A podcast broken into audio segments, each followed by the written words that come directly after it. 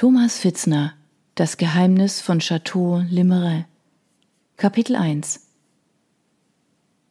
Vincent Marie liebte es, sein Publikum zu verblüffen.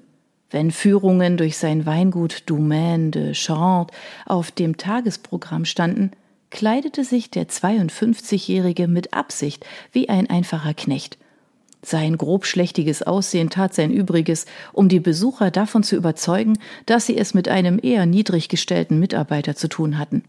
Kräftige Figur, rundes rotes Gesicht mit einer Landschaft aus schwarzen und weißen Bartstoppeln, umrahmt von einem zerwühlten Haarschopf mit grauen Strähnen. Der Ort seiner Überraschung war sorgfältig ausgewählt. Wenn er mit der Gruppe den mit feinem Kies ausgelegten Platz vor der Fassade des Schlösschens überquerte, blieb er ungefähr in der Mitte stehen und sagte wie nebenbei Ich bin übrigens der Eigentümer. Meiner Familie gehört dieses Anwesen seit 200 Jahren. Hier entlang, die Herrschaften. Mit Genugtuung registrierte Vincent auch an jenem Tag im November, wie die etwa 15 Gäste erstaunte Blicke austauschten. Es war ein Samstag, später Vormittag, der einzige wöchentliche Termin, den die Domaine de Charente zu jener Jahreszeit für das allgemeine Publikum anbot.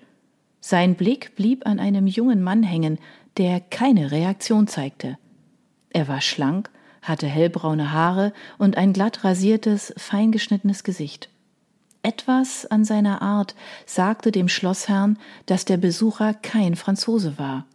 Schon zu Beginn der Führung im Verkostungsraum hatte Vincent gefragt, ob jemand in der Gruppe kein Französisch verstünde, eine Frage, die er in Englisch mit schwerem Akzent noch einmal wiederholt hatte.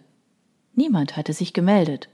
Als die Verblüffung über den vermeintlichen Knecht abgeklungen war, fragte Vincent Seid ihr alle Franzosen oder haben wir heute auch ausländische Gäste bei uns? Aus dem Augenwinkel beobachtete er den jungen Mann, und tatsächlich hob der nach einem Moment des Zögerns die Hand. Ah, woher, Monsieur? Allemagne, antwortete der junge Mann. Sehr gut, erwiderte Vincent. Er überspielte den Stich im Magen, den ihm diese Antwort jedes Mal bescherte. Ein lieber Nachbar aus Deutschland. Seien Sie herzlich willkommen. Sie verstehen mein Französisch? Ja, Monsieur. Ich werde versuchen, deutlich zu sprechen, damit Sie alles mitbekommen, speziell später im Garten. Die Geschichte des Schlosses ist gerade für Deutsche sehr interessant. Ihm war, als sei der Gast bei diesen Worten erbleicht, aber das konnte auch ein optischer Effekt sein, denn genau in diesem Augenblick gab eine Wolke die Sonne frei und tauchte das Anwesen und seine Umgebung in ein strahlendes Herbstlicht. Die Domaine de Charente war bei weitem nicht das größte, aber eines der schönsten Weingüter des Loiretals. Etwa zwei Kilometer außerhalb des Tausendseelendorfes Limerin fuhr man zuerst durch einen Wald und gelangte dann auf jenen kiesbelegten Platz, um den sich die wichtigsten Gebäude gruppierten. Ein Schlösschen im Renaissance-Stil, der Stall, die alte Kutschengarage, das Wirtschaftsgebäude und etwas zurückversetzt, hinter einer Baumgruppe das ehemalige Wohnhaus der Knechte. Hinter dem Schloss erstreckte sich ein Ziergarten, der nach Vorbild der herrlichen Gartenanlagen der bekannten Loire-Schlösser angelegt, aber deutlich kleiner war. Zu beiden Seiten dehnten sich die Weingärten aus.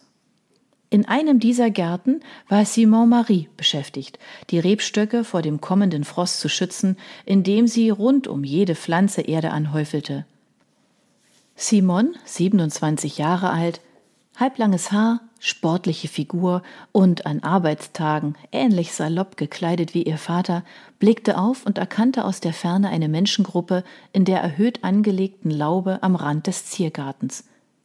Sie wusste, dass Vincent den Besuchern gerade die von dort sichtbaren Weinfelder der Domain zeigte, und sie konnte Wort für Wort rezitieren, was er den Leuten erzählte.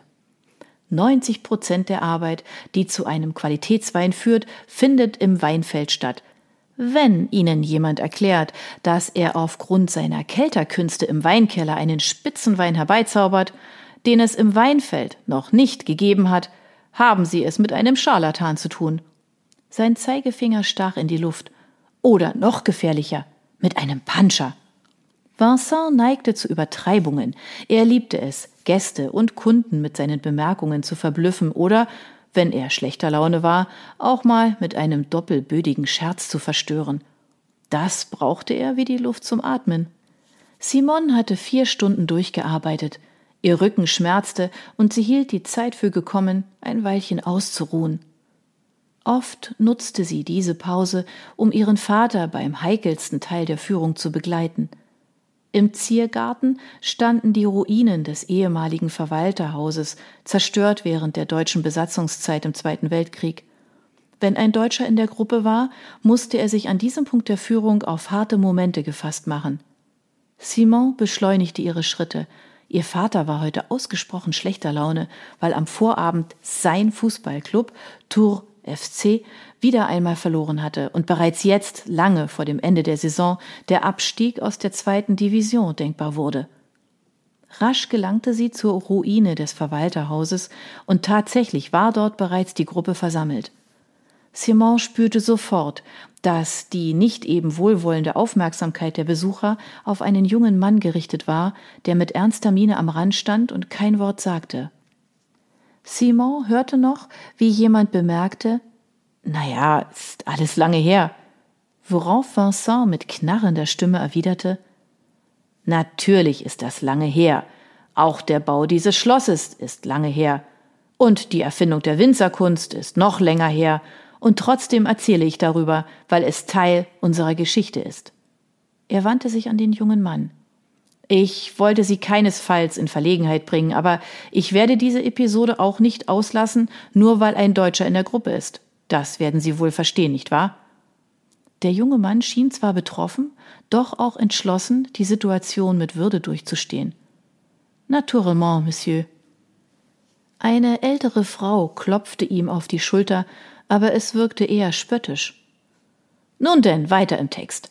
Nachdem unsere deutschen Freunde das Haus des Verwalters vernichtet hatten, bereiteten sie ihre Abreise vor. Zurück an die Ostfront, wo sie hoffentlich eine nette Zeit hatten.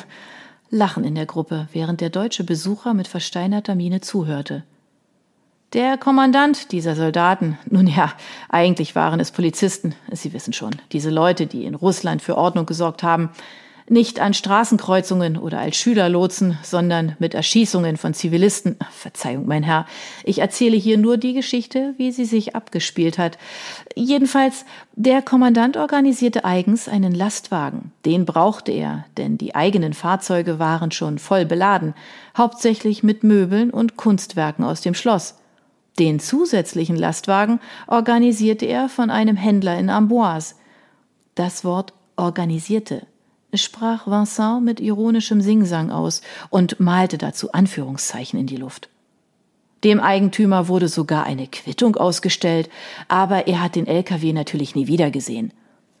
Dann ließ der Kommandant die gesamten Weinvorräte, die seine Männer bis dahin nicht ausgesoffen oder an ihre Familien geschickt hatten, auf den besagten LKW laden.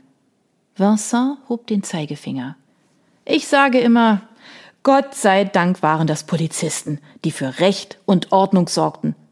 Man stelle sich vor, es wären Soldaten oder gar Leute von der SS gewesen.